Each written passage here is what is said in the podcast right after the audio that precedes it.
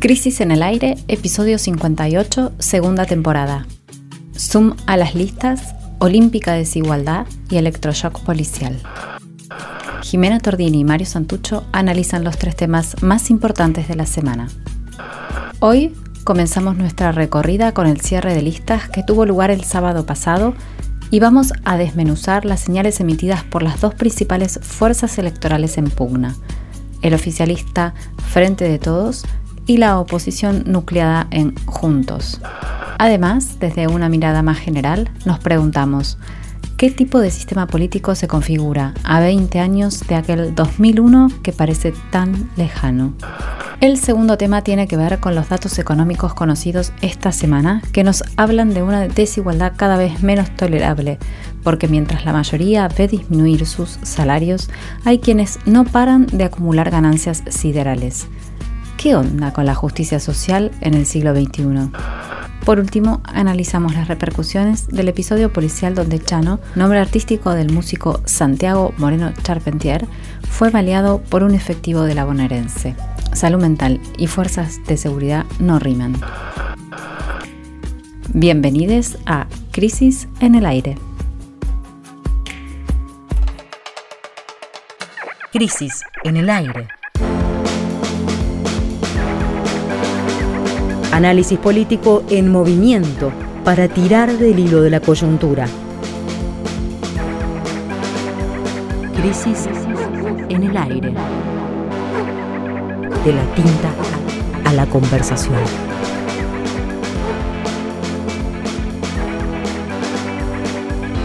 El podcast, está al aire.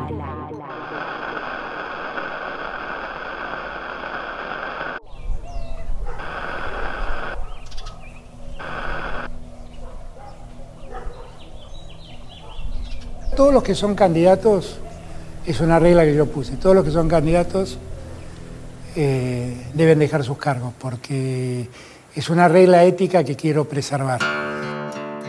El primer tema de nuestro programa de hoy es la campaña electoral que ya llegó.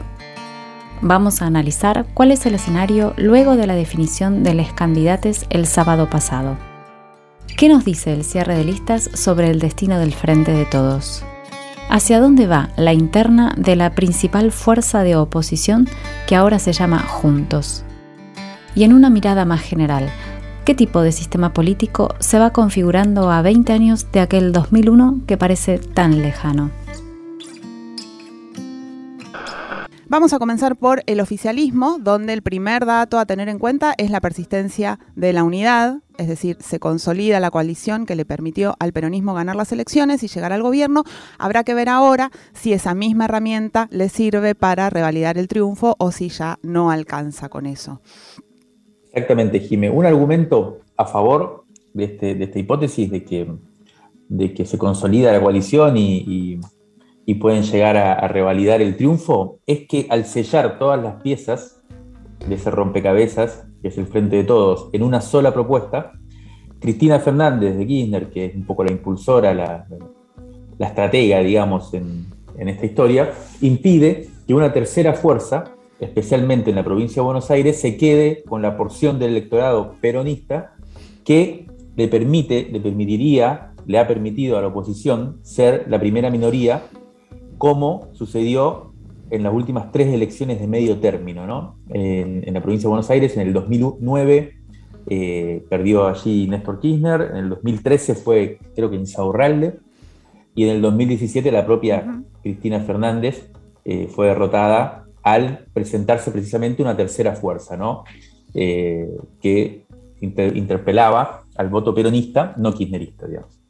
El argumento que podría arruinar este cálculo tiene que ver con el balance de los dos, años de gestión ya transcurridos y la posibilidad de que les votantes castiguen al oficialismo por la agudización de la pobreza y la malaria económica en general. Claro, esto se debe en gran parte a la pandemia, pero también a las dificultades mostradas por el gobierno para solucionar problemas, eh, para llevar adelante una gestión eficaz, exitosa y también para transformar algunos elementos del status quo que son los que persisten, o sea, eh, consolidan esta situación económica. Natalín Caminado, más conocida como la Inca, publicó este lunes un artículo en, la web de Crisis, muy recomendable, que se titula El discreto encanto de la unidad, donde analiza cómo queda el frente de todos de cara a la elección. Por eso le pedimos que nos sintetice la interpretación que allí en ese, en ese artículo hizo y nos mandó el siguiente audio. En principio, algo obvio que es que las cabezas de las listas metropolitanas, tanto Victoria Tolosa Paz como Leandro Santoro, no se caracterizan por tener un volumen político propio significativo y que se destaca más bien por eh, su defensa en los medios del gobierno de Alberto Fernández, una defensa sólida. Eh, pero que por ese motivo, digamos, por esa falta de volumen político propio, es que se habla de la importancia de la marca frente de todos o de la franquicia frente de todos, ¿no? Es una elección de partidos más que de candidatos individuales.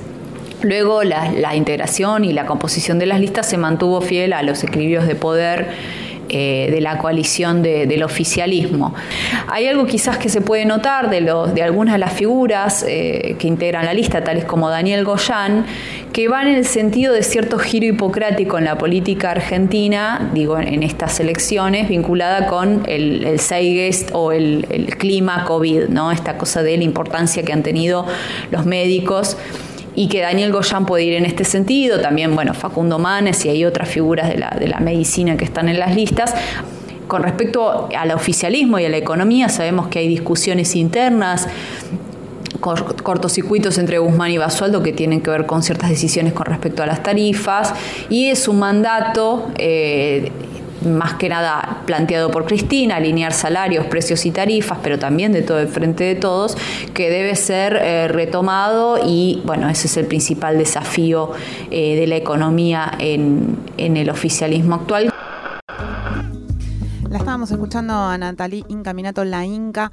Bueno, repasar quiénes quienes encabezan la lista al frente de todos en, los dos principales distritos electorales del país, tanto Victoria Tolosa Paz, primera candidata a diputada nacional por la provincia de Buenos Aires, como Leandro Santoro, que ocupa el mismo lugar, el mismo sitial en la ciudad autónoma de Buenos Aires, pertenecen al círculo íntimo de Alberto Fernández, pero ambos también tienen este rasgo multitribal, es decir, que son aceptados por el kirchnerismo. El resto de los candidatos nacionales se repartieron bastante ordenadamente entre las tres principales corrientes de, la coalición oficialista, con preeminencia de los seguidores de Cristina Fernández de Kirchner, una importante cosecha de lo que podríamos llamar el albertismo y la participación minoritaria pero consistente de las huestes de Sergio Massa. Si nos vamos a las legislaturas provinciales, la repartija tuvo como protagonistas dos actores fundamentales. De un lado la Cámpora, que ubicó a muchos nuevos dirigentes, nuevas dirigentas, la mayoría poco conocidos, menos conocidos que, los que mencionábamos, y por otra parte al peronismo más tradicional, con fuerte presencia de los intendentes en la provincia de Buenos Aires y del PJ de la capital, ¿no? Sí, y una primera conclusión panorámica indica que si por un lado el oficialismo logró cimentar la unidad, como decíamos, y no es un tema menor, porque como, sabemos, uno de los grandes dilemas y discusiones de estos dos primeros años, sobre todo fogoneados de los principales medios de comunicación y demás, era precisamente apostar a una división, y, de hecho hubo dificultades, si se quiere, en la gestión, motivo, por motivo de, esta, de ciertas, por supuesto, desacuerdos en cómo llevar adelante la cosa. Bueno, finalmente eh, no es menor que en las elecciones de medio término se haya, el Frente de Todos haya logrado proponer una oferta electoral, se quiere, unificada y bastante ordenada, digamos, ¿no? Ahora, por el otro lado, esto lo hizo a costa de una oferta que tiene pocos candidatos de relevancia y que muestra una escasa apertura a realidades políticas nuevas.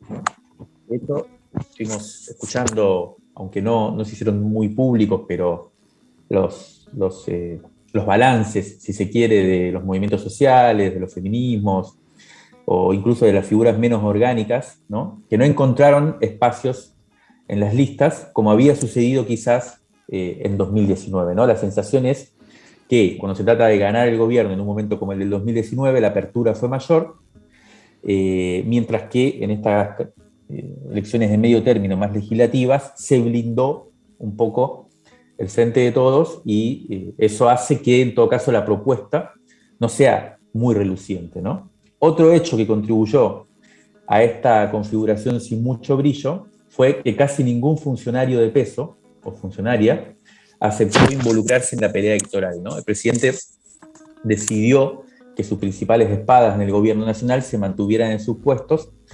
Recordemos que el caso más resonado durante las últimas semanas previas al cierre de lista fue el de el jefe de gabinete Santiago Cafiero, que fue tentado, eh, y se habló bastante de, la posibilidad de que encabezara la lista a diputados nacional por la provincia de Buenos Aires, cosa que finalmente no sucedió, y se supo ¿no? que, el presidente Alberto Fernández eh, intentó por todos los medios también, digamos, mantener su gabinete ante la posibilidad de que, de que Barrios, ministro, cosa que viene se viene hablando hace bastante, ¿no? por lo menos desde que Cristina Fernández dijo en aquel discurso hace varios meses de que hay funcionarios que no funcionan. ¿no? Eh, solo el ministro de Desarrollo Social, en principio Daniel Arroyo, dejó su cargo, pero se quedó, se quedó con un lejano duodécimo lugar en la lista de diputados nacionales por la provincia de Buenos Aires, lo cual fue interpretado precisamente no como, una, como un premio a su, a su aptitud para ir a la disputa electoral. Eh, de hecho, se supo también que no, no fue tan bien visto eh, ese, entre comillas, abandono del gobierno nacional por parte de Arroyo. ¿no? Bueno, desde el Ministerio del Interior, con quien estuvimos hablando, destacan avances cualitativos de la estrategia Frente Todista en provincias como Salta, donde el gobernador se, se incorporó al esquema oficialista, en Jujuy, eh, donde las múltiples vertientes del peronismo que se habían dividido, eh, recordemos, eh, en la elección, en el comicio provincial de junio pasado. Sí, había cuatro, cinco, ¿no? Seis opciones. sí, había varias opciones, por lo menos cuatro o cinco, sí, que permitió que el gobernador Gerardo Morales revalidara su, su, hegemonía, ¿no? Con bastante facilidad. Bueno, en este caso, todas esas vertientes se reunificaron en una sola propuesta electoral para las elecciones de medio término nacionales. ¿no? En Misiones, también en Chaco y en Corrientes, también lograron funcionar las diferentes expresiones del justicialismo en una sola lista de unidad. Los armadores que responden a Guado, de Pedro, eh, que desde el Ministerio del Interior se ocuparon de, ir provincia por provincia eh, eh, tratando de armar estas listas de unidad, estaban conformes también con las propuestas en aquellas provincias más esquivas como Mendoza y Córdoba, donde por supuesto que se le hace muy difícil soñar con un triunfo, pero en donde esperan performances más o menos dignas luego de eh, disponer ahí de candidatos que, y candidatas que, a ellos les, resultan, les resultaron eh, por lo menos interesantes. Hay dos provincias en las que el peronismo no logró eh, a diferencia de estas que, estabas mencionando, presentar listas únicas y donde se vienen unas primarias que parecen bastante picantes. Por un lado, Tucumán, donde la ruptura entre el gobernador Mansur y su vice Jaldo es irreversible y se van a enfrentar con dureza por lo que se, vio esta semana y por otra parte en Santa Fe, que es el cuarto distrito del país en cantidad de votantes y donde se vio se dio la gran sorpresa de este cierre de listas cuando el ministro de Defensa, todavía ministro de Defensa Agustín Rossi decidió enfrentar en Las Paso al gobernador de la provincia de Santa Fe, Omar Perotti. Vamos a, bueno, a detenernos en, el caso santafesino, que para algunos representa una anomalía solo explicable por la compleja dinámica local del peronismo, pero sin significación nacional, según esta interpretación, mientras que para otros se trata de un anticipo de lo que podría suceder en 2023 cuando se dirima quiénes serán los nuevos gobernantes en cada distrito.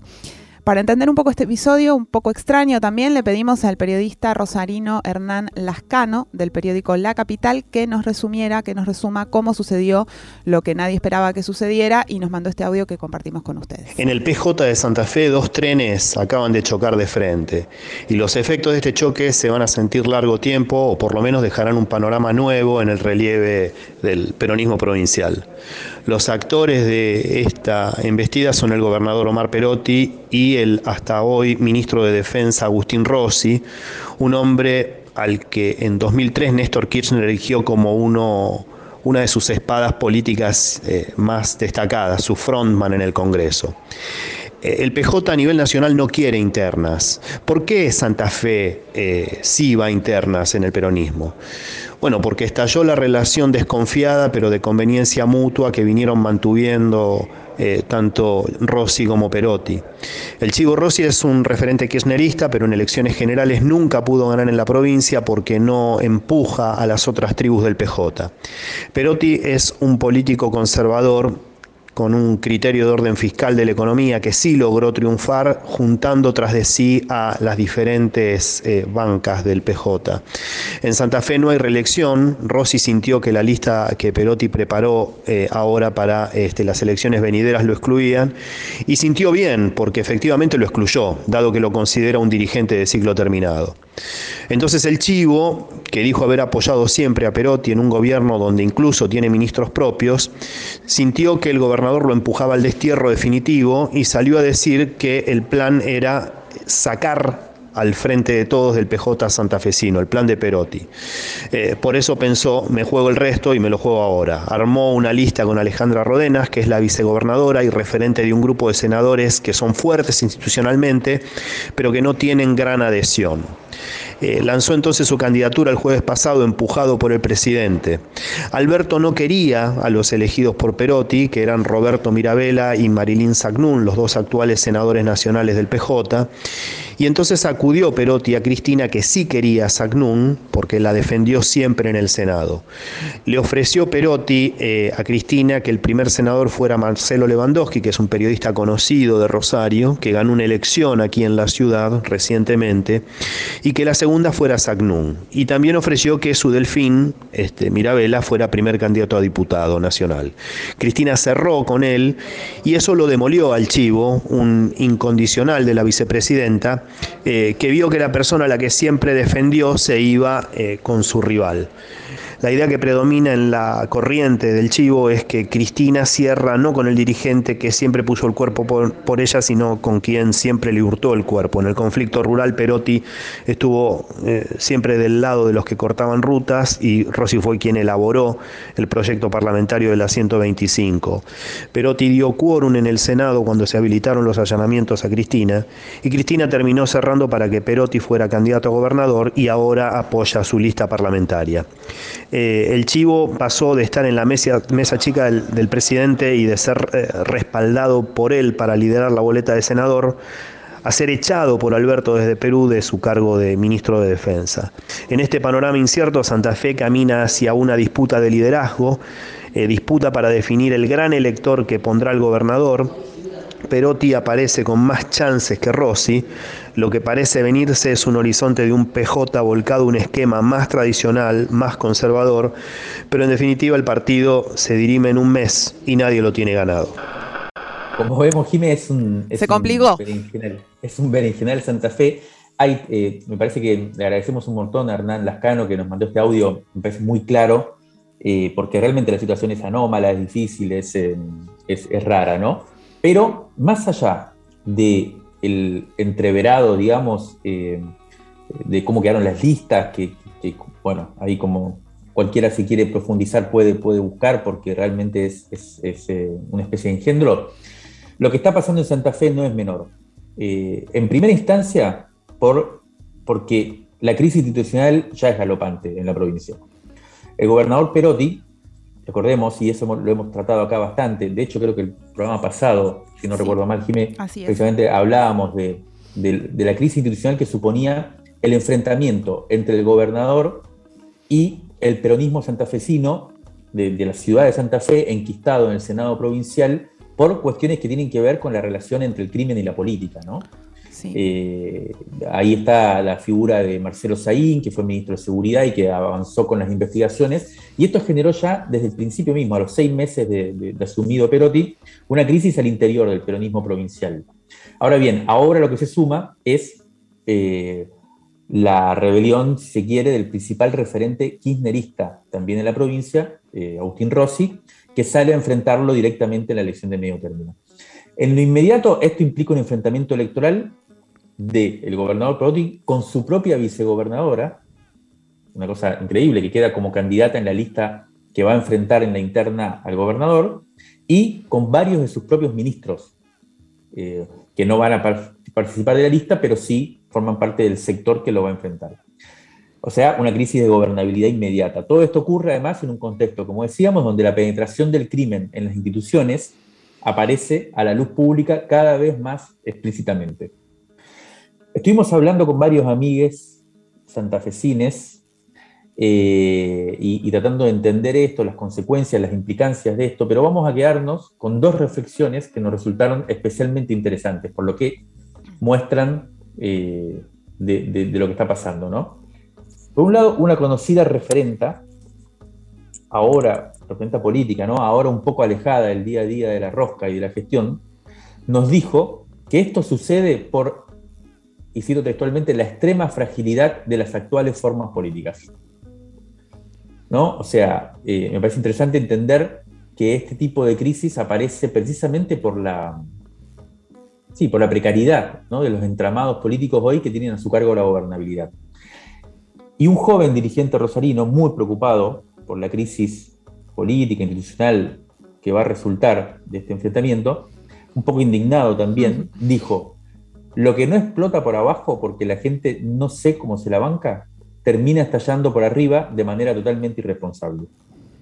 Bueno, la pregunta que queda flotando es si Santa Fe, en este sentido, es apenas una excepción díscola o si anticipa una deriva posible del sistema político hacia 2023. Bueno, nos estamos quedando sin tiempo y todavía tenemos que hablar de lo que nos dejó el cierre de listas en la principal fuerza de oposición que ahora se llama Juntos. Eh, así que vamos eh, rapidito a presentar solo los títulos y bueno, si, todo sale bien en el próximo programa, en los próximos programas ampliaremos.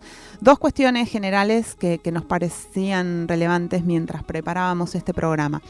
Por un lado, el expresidente Mauricio Macri finalmente terminó corriéndose no solo de las listas, porque recordemos que hasta hace no mucho se especulaba con una posible candidatura suya que finalmente no ocurrió, no solo se corrió de las listas, sino que además se dio todo el protagonismo en la elección de los candidatos que quedaron eh, conformando estas listas. Y en segundo lugar, Juntos no logró constituir lista única en casi ningún distrito. En la mayoría de las provincias se presentaron tres y hasta cuatro propuestas electorales diferentes en unas pasos que prometen tener mucha acción dentro de esta alianza, con algunas figuras nuevas, muchos pases de jurisdicción y la reaparición del radicalismo como partido con vocación de poder para hablar un poco, para compartir con ustedes un poco un, análisis de eh, cómo quedaron las, las listas en em, en Juntos vamos a escuchar a alguien que conoce bien al PRO, Gabriel Bomaro, que es sociólogo y que también eh, publicó un artículo muy recomendable este lunes en nuestra web. Eh, su nota se llama Juntos y Revueltos. Bomaro nos envió este audio que vamos a compartir, donde sintetiza su lectura sobre el desafío que tendrá por delante la fuerza macrista. PRO fue hasta ahora el partido hegemónico dentro de la coalición Cambiemos, Juntos por el Cambio y ahora Juntos. Sin duda su mm, estructura y su mm, modo de funcionamiento interno fue el que conformó el estilo y el discurso y la estrategia de Cambiemos y de la coalición con los radicales y con eh, los demás partidos hasta ahora. En ese contexto uno puede decir que lo que pasa en esa estructura interna eh, afecta e influye fuertemente a lo que pasa en la coalición opositora en su conjunto y al mismo tiempo afecta y afectó el lugar que Cambiemos, perdón, que PRO tiene dentro de esa coalición Cambiemos o con sus nombres actuales. Entonces diría que mm, em, hay dos puntos clave para mirar. El primer punto es, em, tenemos un partido PRO que fue construido fuertemente centralizado y a imagen y semejanza de su líder fundador, Macri, que pierde ese centro, ese líder deja de ser el armador fundamental del partido, el aglutinador más que nada, el que aglutina a ese partido y emergen competidores, Larreta, Vidal y otros. Eso desorganiza el partido rápidamente, lo que pasó este tiempo. Eso impacta fuertemente en el modo en que los socios ven al PRO, ya no como un este partido dominante, sino como un socio en problemas, por así decirlo, y por ejemplo el radicalismo se le anima en muchos distritos. Ahora bien, ¿qué puede pasar en este contexto? Uno puede decir que básicamente lo que puede pasar es que haya una vuelta a una normalidad, el PRO puede volver a ordenarse en torno a un liderazgo único, eh, la reta quizás y muy fuertemente entroncado con la gestión, como fue el PRO de sus orígenes, que estaba fuertemente organizado en torno a la gestión en la Ciudad de Buenos Aires, o puede ser que, que vaya hacia un partido más eh, eh, multicéntrico, en el que haya, por ejemplo, líneas duras, líneas blandas, líneas más conciliadoras, líneas más de derecha marcada, y eso lo haga una, un partido coalición, digamos, ¿no? como son la mayor parte de los partidos en Argentina. Bueno, muy interesante el análisis de Gabriel Bomaro sobre, sobre el desafío que tiene el macrismo hacia adelante. Eh, me parece que sintetizó muy bien. Obviamente vamos a seguir de cerca esta campaña electoral que comienza ahora y termina el 14 de noviembre próximo, porque, porque como decíamos, va a definir el futuro inmediato tanto de la coalición gobernante como del sistema político en, en general. La gran pregunta como decimos en la editorial de nuestro nuevo número, Jime, que ya está en la calle. Así es. Empecemos, empecemos a anunciarlo. Hagamos autobombo. claro. La gran pregunta es qué van a elegir los desesperados y las desesperadas. ¿no? Es decir, las y los ciudadanos que atravesamos una pandemia inédita y estamos sumidos en una crisis a la que cuesta encontrarle la puerta de salida. Otra vez crisis. Sí hay una nueva crisis, ya salió el 48, pedila en nuestra web y te la mandamos a tu casa. En este número, entrevista exclusiva con Martín Guzmán, ¿Cuándo cerramos con el FMI? Informe especial desde el Mercado Central. ¿Por qué el precio de la comida no para de subir? Perfil sin anestesia de El Presto, el protohombre de la Córdoba libertaria. Jimena Tordini visita a San la Muerte en tiempos tanáticos. Además, ensayo visual por María Eugenia Cerruti. Fotos de Pep Mateos. Mariano Ginás sigue su historia del cine argentino y un cuento de Juan Ford en historieta. Ingresa a revistacrisis.com.ar y suscríbete. El envío es gratis a todo el país. Crisis, una revista que te queda.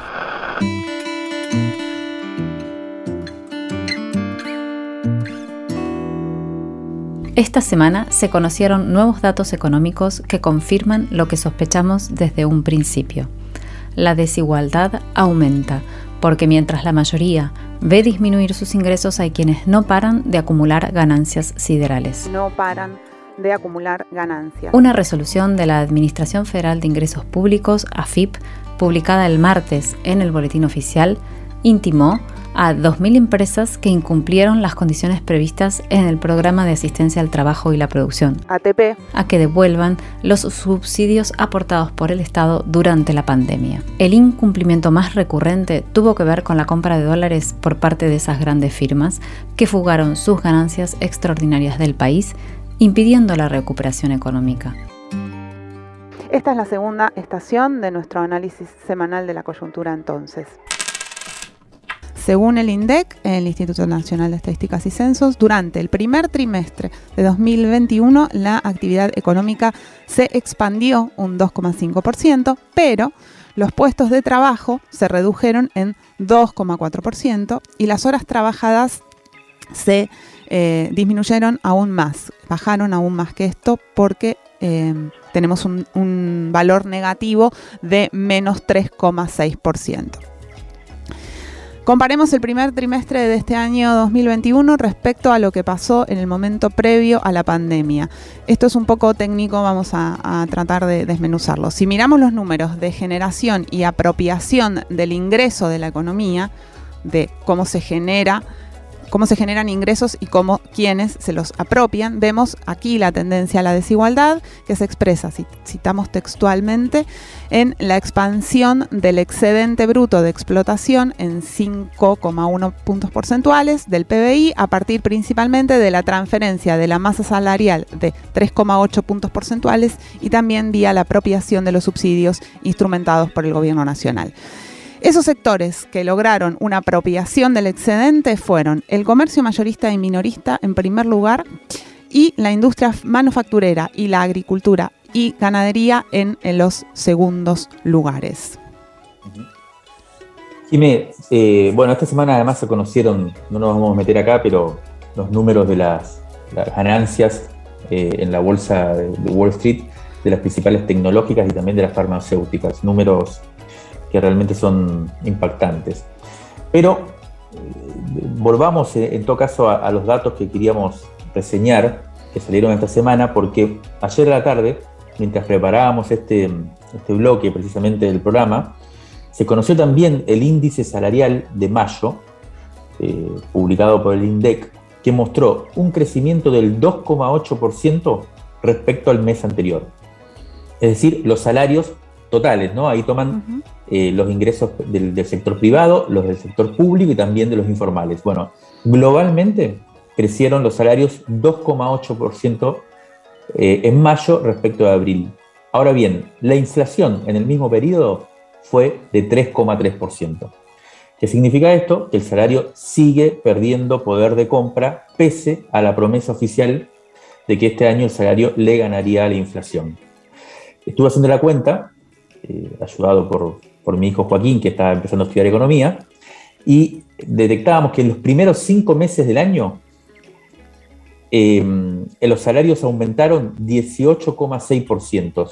¿Y sabes cuánto aumentó la inflación, Jimé? No, 22,1%. ¿Cuánto? 22,1%. O sea que en, los primeros cinco meses del año, eh, claramente el salario sigue, vuelve a perder respecto a la inflación, cosa que pasó en 2020 por la pandemia, que pasó en 2019 por el macrismo, en 2018 lo mismo, o sea que venimos de varios años de caída del poder adquisitivo del salario. Para entender cómo se conforma esta lógica, porque lo que estamos hablando, lo que estamos tratando de detectar es la concentración empresarial de, la, riqueza social. Hablamos con Pablo Manzanelli, que es investigador de Flaxo y especialista en las estrategias de acumulación que desempeñan las grandes empresas. Nos dijo lo siguiente. La economía argentina vive un proceso de concentración económica desde 2018 y este es el antecedente a partir del cual hay que pensar un nuevo episodio probablemente que se esté dando de concentración económica en el marco de la pandemia. Esta concentración en la pandemia no eh, no hay que pensarla con la misma óptica que la, de 2018 y 2019, porque acá hay eh, efectos múltiples.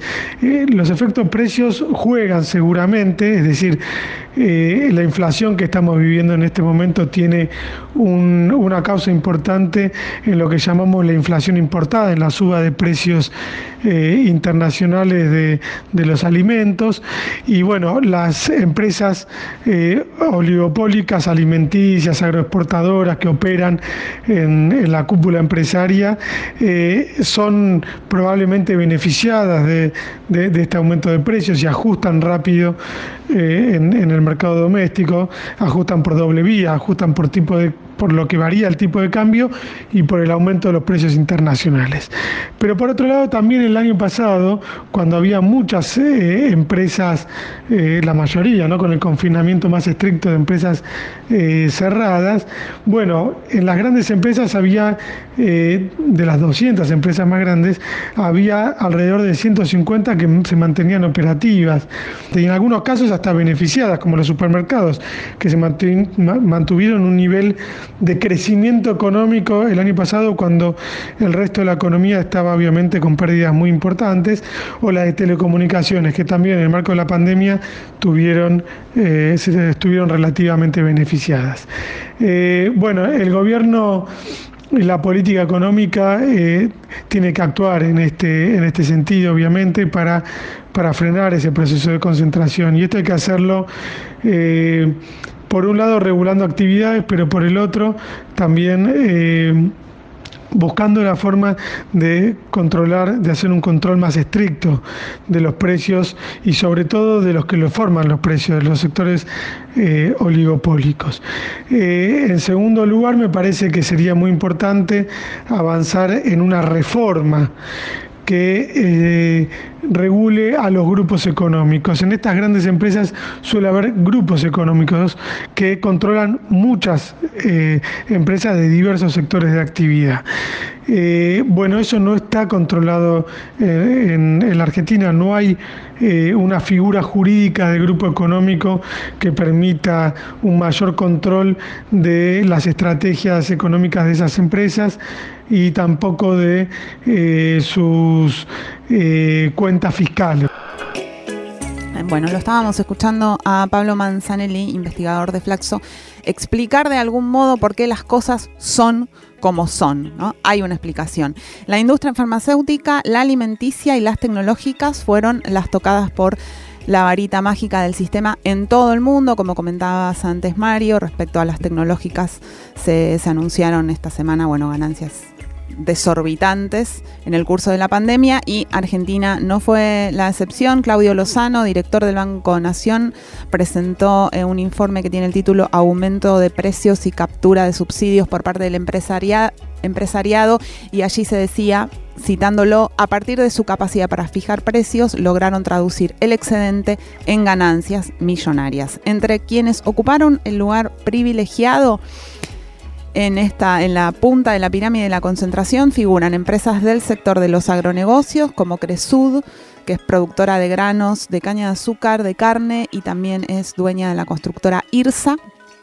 Y el proveedor de productos y servicios agrícolas, el eh, Grupo Los Grobo, y las alimentarias, ¿no? Muy arriba, Morixe, Molinos Ríos de la Plata, Arcor, Mastelone y Ledesma. Bueno, Jimé, lo que, lo que trataba de decir Manzanelli en su audio, y me parece que es un poco lo que se viene debatiendo desde diferentes lugares, es la necesidad de eh, intervenir desde el, Estado eh, en la distribución de, la, riqueza, ¿no? en la distribución de los, redistribución de los ingresos, porque, eh, como bien decía él, es evidente que durante la pandemia se concentró más la economía, lo cual es un gran problema para cualquier idea de justicia social o de democratización efectiva. Lo que el, gobierno ha venido eh, implementando para paliar la crisis y, atravesar la pandemia es la tarjeta alimentar, ¿no? Fue el gran proyecto, el, proyecto eh, más, eh, bueno, persistente del gobierno que desde que empezó allá por el año 2019 implementó la tarjeta alimentar. después intentó avanzar con el IFE, pero durante este año, en donde supuestamente la pandemia ya iba a haber pasado, eh, enfatizó el ingreso por la tarjeta alimentar. Esta semana se conoció una investigación del Observatorio de la Deuda Social Argentina de la UCA, eh, en donde da cuenta del impacto real que tuvo en la vida de los beneficiarios y dio, a entender que fue positivo, en los hogares más vulnerables sobre todo, para contribuir a la llamada seguridad alimentaria.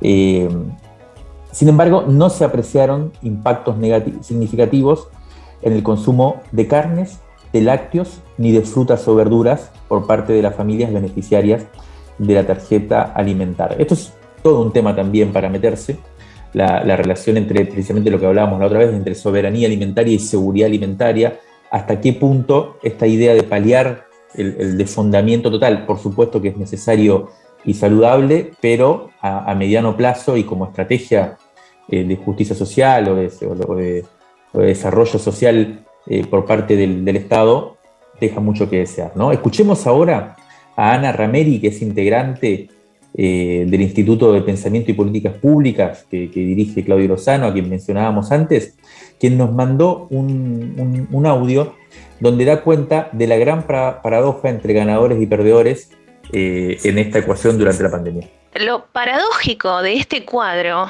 es que el agronegocio, las grandes empresas industriales como las alimenticias, principalmente las alimenticias, las productoras de alimentos y las comercializadoras, fueron las más favorecidas en la captura del excedente y su traducción en ganancias.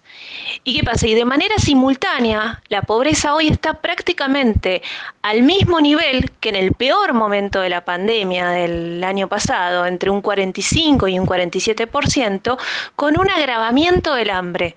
La indigencia viene creciendo por encima de la pobreza, situación que se reflejó hace poco también conocimos los datos de los valores de la canasta básica de, alimentos que indicaron que en junio el aumento interanual de la canasta de alimentos fue el 57% por encima de la canasta básica total. Es decir, mientras no se resuelve la pobreza, se extiende el hambre, y se agota el proceso de recuperación económica por la asfixia de un mercado interno que no logra eh, recuperarse, empresas agroindustriales que exportan la gran parte de, su producción, como Cresud, los Grobos, Morixe y Molinos Río de la Plata, por ejemplo, para nombrar algunas, aumentaron, por ejemplo, sus eh, ganancias brutas por encima del 100%. Se han duplicado las ganancias brutas. A ver, nosotros creemos que ya em, se agotó la vía eh, de la mesa de diálogo con los grandes actores y apelar a la buena voluntad eh, para los acuerdos de precio de quienes siempre han boicoteado perspectivas para el bienestar de las grandes mayorías. Creemos que que tiene que haber un control social de la inflación a partir de estructurar mesas de concertación y control donde participen productores, distribuidores y consumidores, y sea el Estado con las pymes, con los trabajadores y las trabajadoras, las organizaciones de consumidores, que puedan sí ponerle límites al abuso de las posiciones dominantes. La estábamos escuchando a Ana Rameri integrante, es economista ella del Instituto de Pensamiento y Políticas Públicas. Nos quedamos sin tiempo para seguir con este tema, quizás uno de los más importantes de los que tenemos para, para conversar y pensar, y así que volveremos sobre él en otro momento.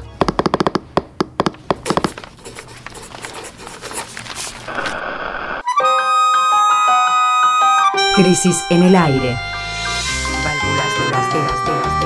Resumen crítico en movimiento para tirar del hilo de la coyuntura.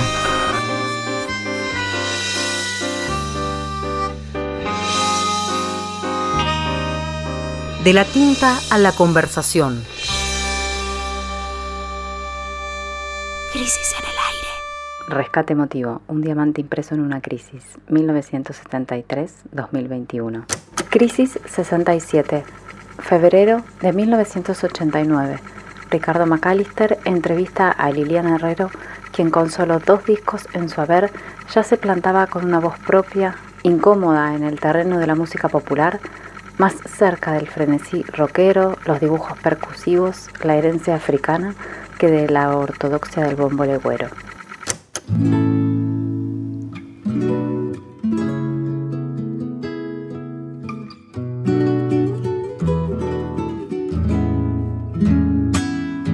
Conservatorios, academias, métodos de estudio y casilleros clasificatorios llegaron siempre después que las etnias desarrollaron sus acervos sonoros.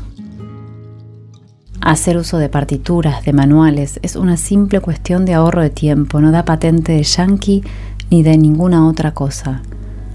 ¿Quién es el dueño de los acordes? En ese miedo constante a despersonalizarse, a contaminarse, percibo una profunda desconfianza en lo que se considera propio. Justamente, mi gusto por lo de acá me hace buscar con más afán toda la información musical que pueda llegarme. Oír a Pat Metheny me llena de sugerencias y matices trasladables a una versión de la añera. O sea, que la consigna no desvirtuarás resulte en que el intérprete se vuelva una copia clónica del compositor me resulta horrible. Creo en la reescritura encima o al lado. Para mí, la opción es entre arriesgarse por flojo que pueda ser el resultado o el ritual de las conmemoraciones, la estatuaria, la geografía.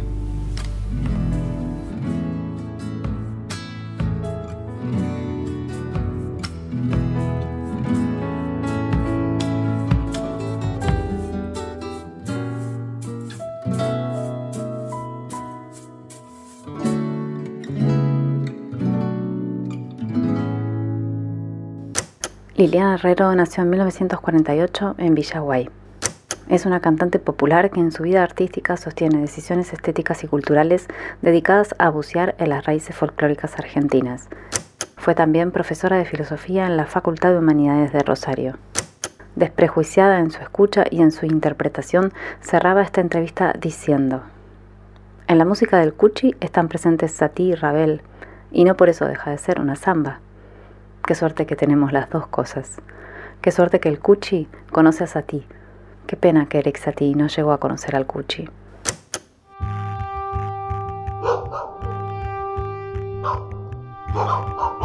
Retomamos nuestro resumen semanal. En la madrugada del lunes 26 de julio, el policía bonaerense Facundo Amendolara le disparó en el abdomen al músico Santiago Moreno Charpentier, más conocido como Chano, quien producto de una herida de bala en el abdomen está internado con un cuadro de salud grave. Lo que sabemos hasta ahora es que el músico atravesaba un padecimiento de salud mental. Su familia pidió asistencia y cayó la cana. A raíz de este episodio, a lo largo de esta semana, dos cuestiones estuvieron en la cresta de la ola. ¿Cómo debe responder el Estado a una crisis de salud mental y la licencia para matar de la policía?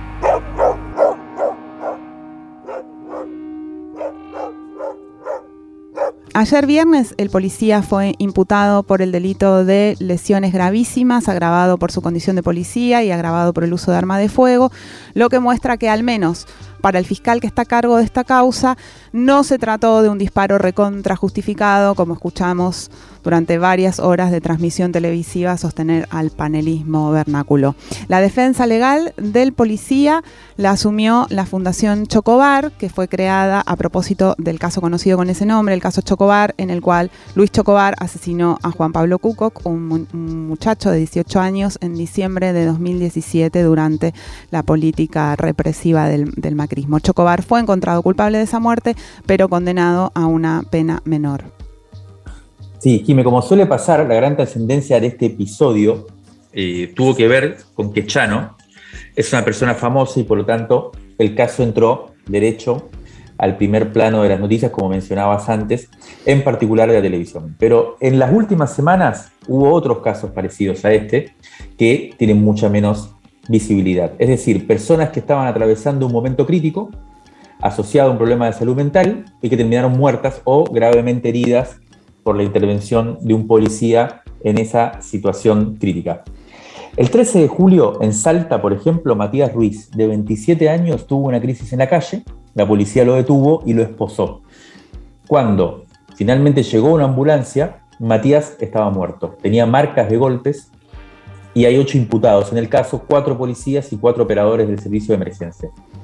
El 21 de julio, una semana más tarde, en Entre Ríos, Victoria Núñez, una joven trans de 27 años, tuvo un ataque de pánico, su familia llamó al 911, cayó un operativo policial desproporcionado y para detenerla la apretaron contra el piso, Victoria murió camino al hospital con un cuadro de asfixia que se está investigando.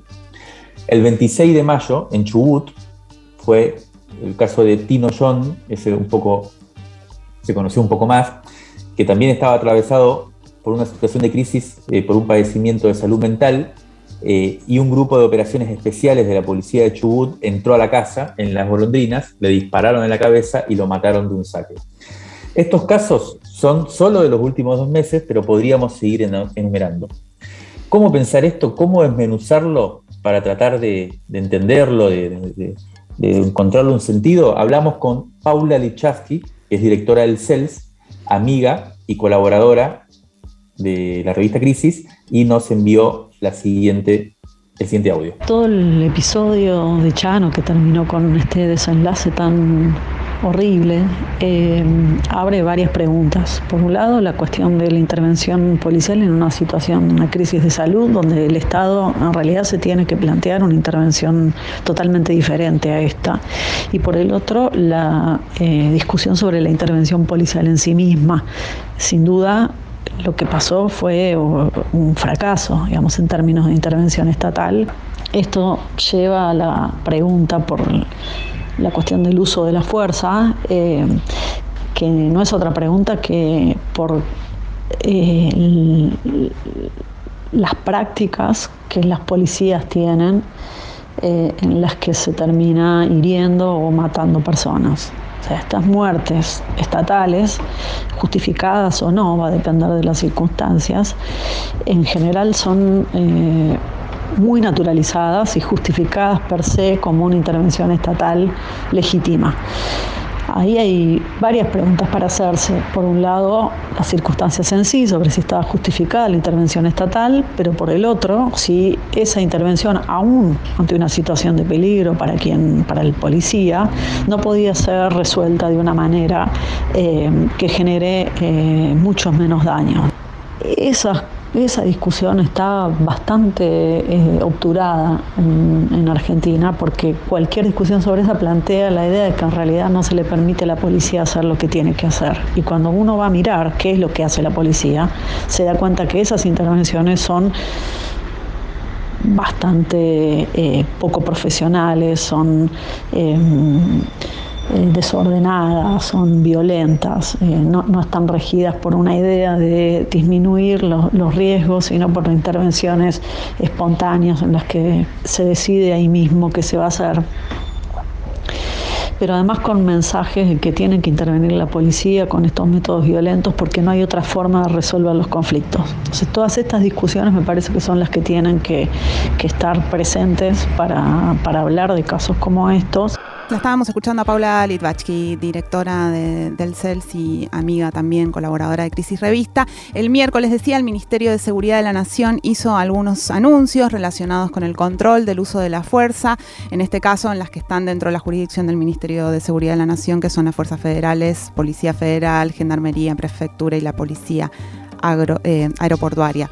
Estos eh, anuncios fueron presentados en el contexto del caso Chano, pero está claro que era algo que, ya estaba previsto de antes. Básicamente, el Ministerio volvió a poner en marcha una línea de trabajo, esta, la del control del uso de la fuerza, que había ideado, implementado la gestión de Nilda Garré, que luego se había ido debilitando con el crecimiento del protagonismo de Sergio Berni en el área de, de seguridad, y luego, bueno, directamente Patricia Burrich la había desarmado.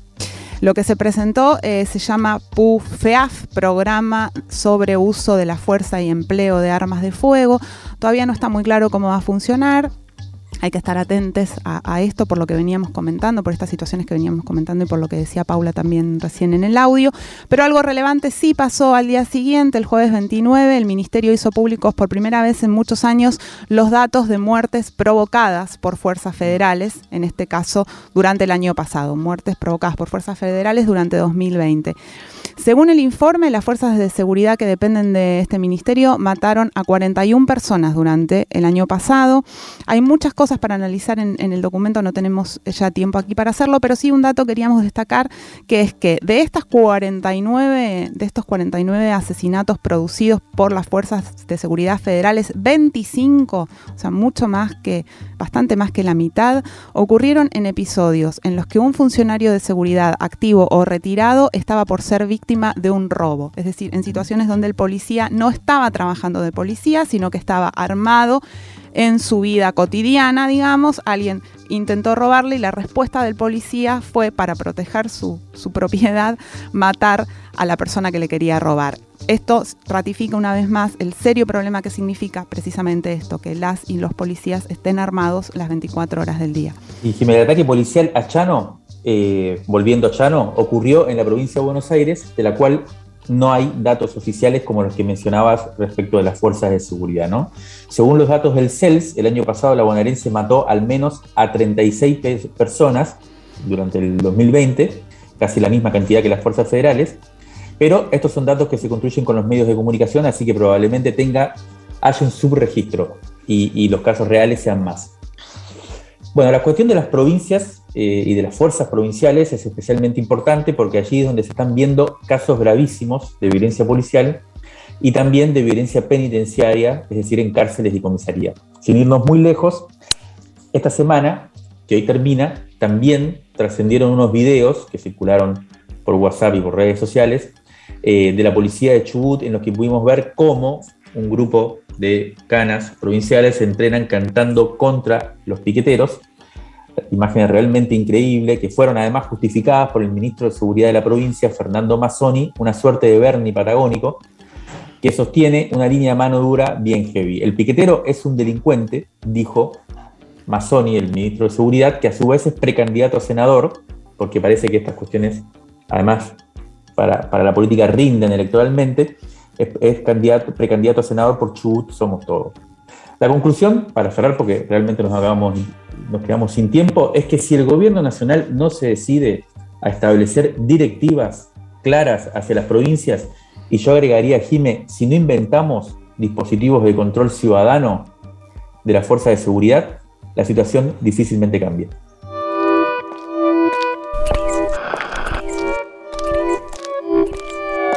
Crisis en el aire.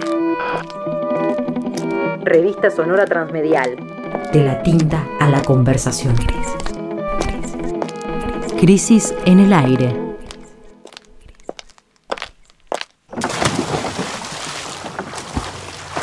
Esto fue Crisis en el Aire. Hasta la semana que viene.